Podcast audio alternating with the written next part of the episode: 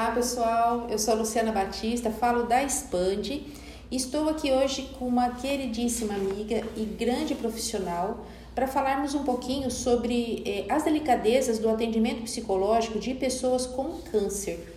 É, e a nossa querida amiga aqui que vai nos ajudar um pouco nesse bate-papo é a Tatiane Cristine de Souza Lima, que hoje é mestranda em cuidados paliativos pela Universidade do Porto de Portugal, é professora na Universidade AEMS de Três Lagoas, Mato Grosso do Sul, é psicóloga clínica de mulheres com câncer e atua também como psicóloga no Instituto do Câncer de Três Lagoas.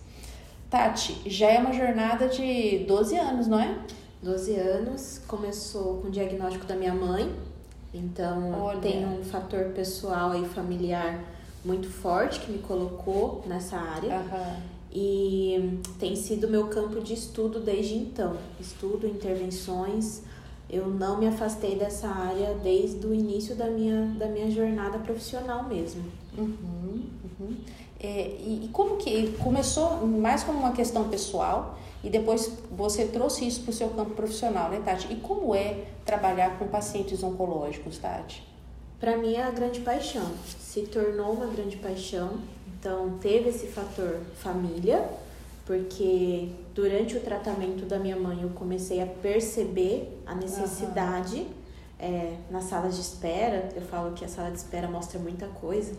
E eu via o sofrimento, tanto emocional quanto físico, dessas mulheres.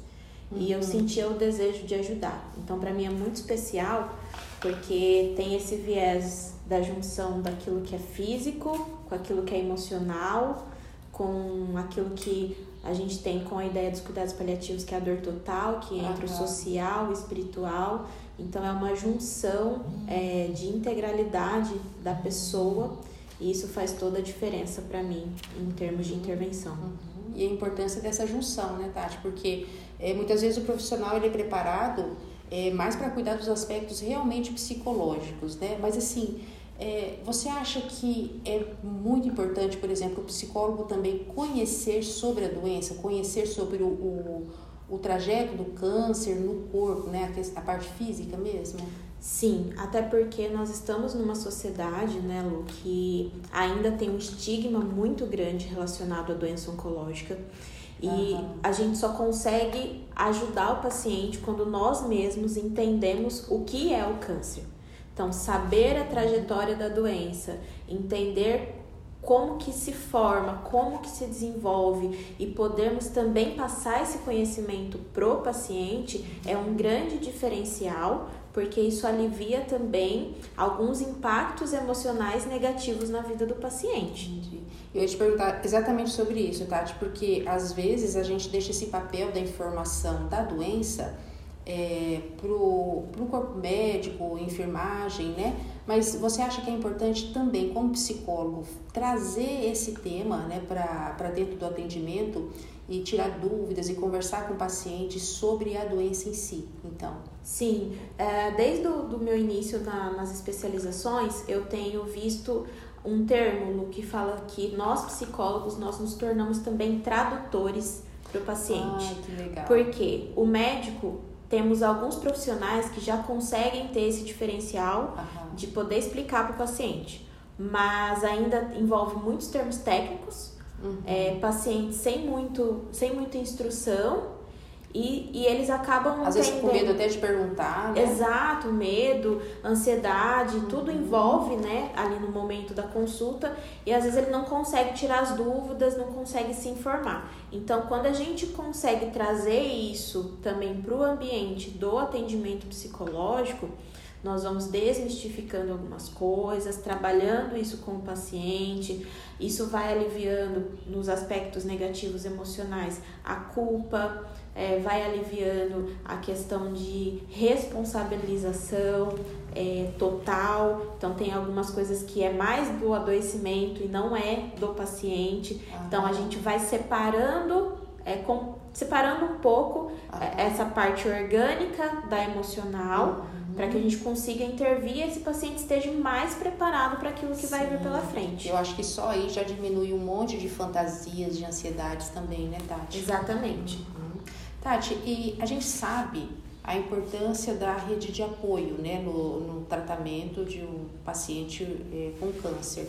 Mas você acha que é importante fazer algum tipo de intervenção com a rede de apoio desse paciente? Com certeza. Primeiro a gente define rede de apoio como família, amigos, uh, pessoas, é, cuidadores informais, cuidadores formais, que seria a equipe multidisciplinar, é, as instituições, ONGs, voluntários, Aham. tudo isso envolve uma rede de apoio, instituições religiosas. Todos então, que estão à volta, né? Exato. Essas pessoas que estão dentro da vida do paciente, eh, cabe intervenções se for necessário, conforme demanda. Principalmente a família, Lu. Hoje a, a família é vista como uma unidade de cuidados, ou seja, não tem como a gente o, trabalhar o paciente e deixar a família de lado, porque todos sofrem. E como você faria essa intervenção, por exemplo, Tati? Nesse tipo de intervenção, conforme for surgindo é, demandas que envolvem a necessidade de uma orientação da família, uhum. eu trabalho, por exemplo, com consultoria familiar, que não chega a ser um atendimento psicológico, mas são orientações sobre o caso do paciente uhum. e apontamentos de como a família consegue lidar com uhum. esse paciente durante o tratamento. Talvez até um processo educativo também dessa família, né, Tati? Para que eles se preparem para o que vem né, por aí em relação a esse paciente, é, possibilidades do que ele vai passar, né, de é, sintomas, né? Exatamente. Tudo isso ajuda, né, Tati? É, a questão é que o familiar, a maior demanda deles, Lu, é que eles querem muito ajudar, mas eles não sabem casos, como né? fazer. Uhum. Então a gente tem os familiares que super protegem o paciente, e isso vai anulando a individualidade do paciente. Uhum. E a gente uhum. tem os familiares que por falta de conhecimento, por questões né, sociais, acabam também invalidando o sofrimento do paciente. Então, é, vem aquela questão da positividade, que é uma positividade excesso, né? tóxica, né? Acaba uhum. se tornando perigosa. Então, um, nossa intervenção é para ajudar esse familiar é, nas melhores formas de dar suporte para essa pessoa que ele ama que está passando por um eu tratamento difícil. E começando com informação, né, Tati? Exato. Começando com informação, o que é o câncer, né? Que consequências ele pode trazer, que tipo de sintomas, né? E informações essas que nós psicólogos precisamos estar atentos também. Sim. Porque, Lu, Sim. É, o familiar, ele vai tentar ajudar de todas as formas. E uma dessas formas é através de curas milagrosas, de é. remédios que alguém indicou, que uhum. viu na internet. Receita da época da avó. Exatamente. E tudo isso pode também se tornar um risco para o paciente. Sim. Então, nós, enquanto profissionais psicólogos, temos, temos que estar atualizados do que está acontecendo no, no universo oncológico para poder fornecer melhores orientações. O paciente tem dúvidas, o familiar tem dúvidas, e a nossa função também, além de cuidar e acolher emocionalmente, também é prestar essas informações para não ter impactos uhum. emocionais negativos. Então, é um processo de prevenção emocional também. Uhum, uhum. Sim, oh, é muita delicadeza, né, Tati? E assim, eu fico pensando, né? Além de conhecer um pouco mais é, sobre o câncer, né? Como que um psicólogo como que ele pode, como que ele deveria se preparar para fazer o atendimento de uma pessoa com câncer? Esse preparo, mais uma vez, eu falo da informação. Então, conhecer o que é o câncer, entender sobre os, os tipos de tipo tratamento, de os tipos de câncer, como isso vai impactar, quais são as mudanças que isso vai trazer para a vida do paciente é, entender a história de vida desse paciente. Estaria dentro da anamnese, né? Anamnese completa, uhum. né? Focada né? Na, nessa questão oncológica. Então, é, outro ponto que eu acho importante é você identificar quais são os efeitos colaterais possíveis de cada tratamento. Então, a uhum. quimioterapia vai ter um tipo de efeito.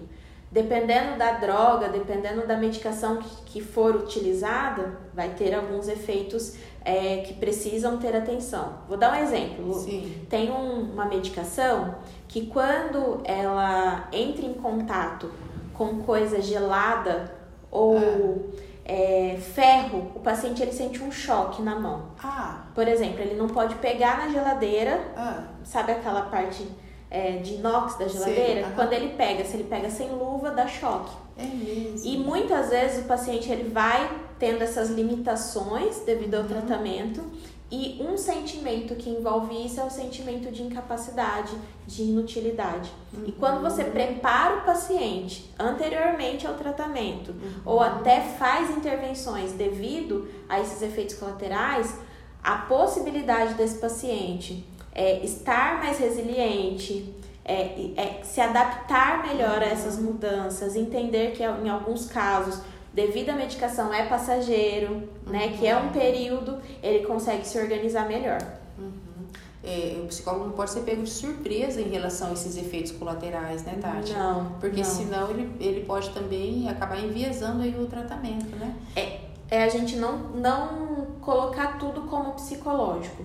Sim. Outro exemplo disso é a fadiga oncológica. Sim. Está em 90% dos casos dos pacientes que é a medicação que causa um cansaço extremo, que independente que, a- que o paciente ele descanse, ele não consegue sentir forças para fazer é, as coisas habituais da Olha vida. só. E fadiga a gente normalmente associa com Depressão. depressão. Então já chegou Ah, muitos casos para mim, até da própria família, dos próprios profissionais, de que o paciente está desistindo, o paciente é, não aceita o tratamento e aí convoca a psicologia para fazer uma intervenção e na verdade esse paciente está com fadiga oncológica Ah. e nós vamos ajustando ele para essa nova vida, para lidar com, esse, com esses dias de fadiga e fazendo algumas intervenções que já tem aí comprovações científicas para melhora da fadiga e a gente vai ajustando o paciente também para a vida. Uhum.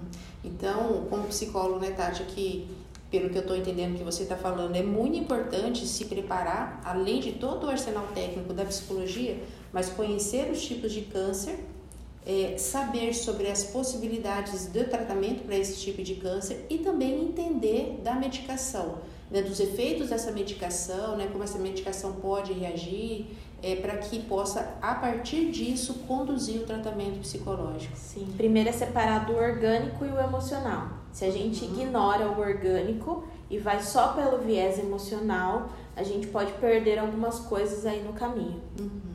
E às vezes até atrapalhar, né? Se não tiver essa consciência. Exato. Muito bom. Ô Tati, e você acha que é, inter- a, a intervenção em grupos para pacientes com câncer, ela traz alguns benefícios diferentes da intervenção individual?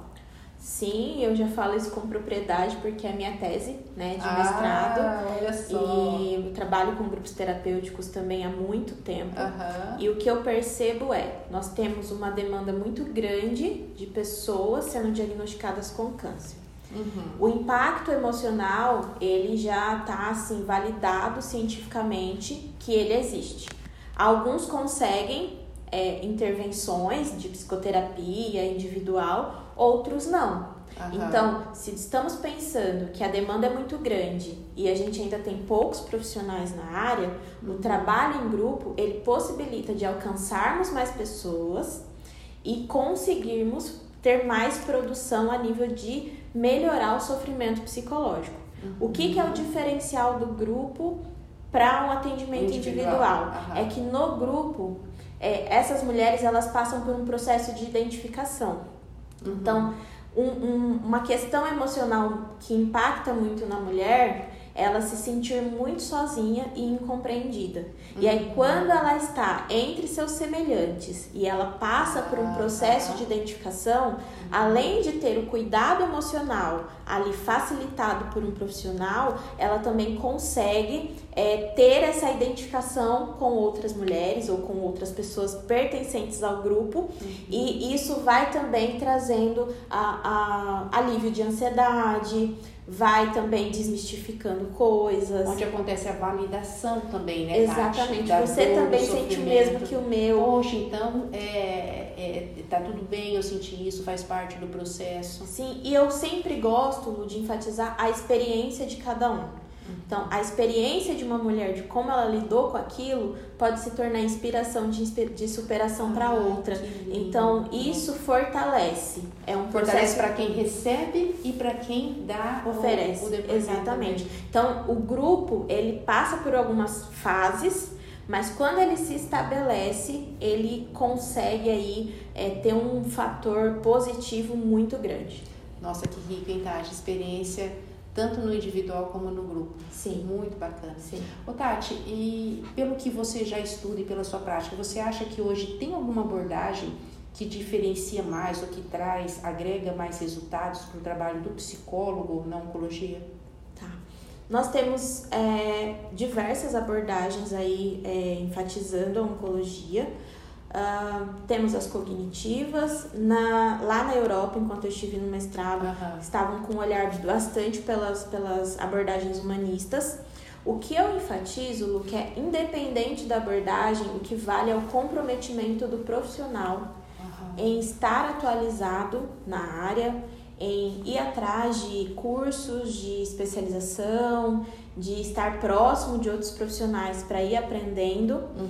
É, e esse comprometimento eu acho que faz mais diferença do que definir exatamente uma abordagem. De que instrumentos ele vai utilizar, né? Exato, porque não adianta você ir para um, pra um viés que está sendo mais falado e você não conseguir colocar isso em prática sem comprometimento. Então, para mim, o comprometimento pessoal e profissional, científico também desse, desse profissional, é o que vai valer mais. Uhum, com certeza, com certeza. Ô Tati, e a gente falando tudo isso, pensando no paciente que tem câncer e que está buscando um tratamento, né? E quando acontece de você ter um paciente que descobre um diagnóstico de câncer e ele se recusa a fazer o tratamento tradicional, como é isso? Porque eu imagino também uma grande frustração né, para o pro profissional que está ali, cheio de informações, podendo levar é, o melhor para esse paciente. Esse paciente se recusa a fazer o tratamento do câncer. Ele quer continuar com a terapia, mas ele se recusa ao tratamento do câncer. Como lidar com isso, Tati? Eu imagino que não deva ser muito atípico isso também, né? Não, não é frequente e eu sempre falo que primeiro a gente tem que avaliar o, o porquê, né? O porquê que essa pessoa não quer fazer o tratamento, é, de onde veio essa percepção do tratamento. Às vezes é por uma história pessoal próxima, é, às vezes é o medo, né, que, que, que acaba transbordando ali. É, pode ser também por informações distorcidas que a pessoa tenha sobre a doença. Aham. Então, primeiro é a avaliação. Segundo é respeitar Uhum. a decisão e o, a vontade do paciente. Isso acontece em todas as áreas, né, Sim. que envolvem o, o cuidado humano. Mas na psicologia a gente respeitar e sempre trazendo para o paciente o suporte diante ah, das consequências também que terá nessa aceitação, sem julgamento, mas é dando esse suporte para o paciente enfrentar as dificuldades e as adversidades que vão vir. Ele optar pelo tratamento vai ter seus desafios. Ele optar por não fazer o tratamento também vai ter desafios. E o nosso suporte precisa acontecer nos dois, nos- nas duas situações. Uhum. E eu fico aqui imaginando, né, quando você está ali investigando de repente o porquê da escolha de não fazer o tratamento, é, você identificando de repente por falta de conhecimento, medos, algumas fantasias, ali está um espaço também, né, Tati, de trazer mais informação sobre o tratamento. E aí, se o profissional não tiver o preparo sobre câncer, sobre tratamentos, é onde ele deixa passar ali a oportunidade de entrar e trazer realmente mais dados de realidade para que esse paciente possa é, fazer uma escolha mais consciente, né? Porque uh, não é o papel do psicólogo é definir o que um paciente vai fazer, mas é papel dele dar condições para que ele tome uma decisão de forma mais realista, né? Exato. Então, se fico aqui imaginando, se é um psicólogo que não tem informação sobre câncer, tratamentos, consequências, nada disso, como que ele pode trazer dados de mais realidade para esse paciente que está ali fazendo a recusa de um tratamento, né? Exato. Eu já acompanhei vários casos que o paciente recusava o tratamento.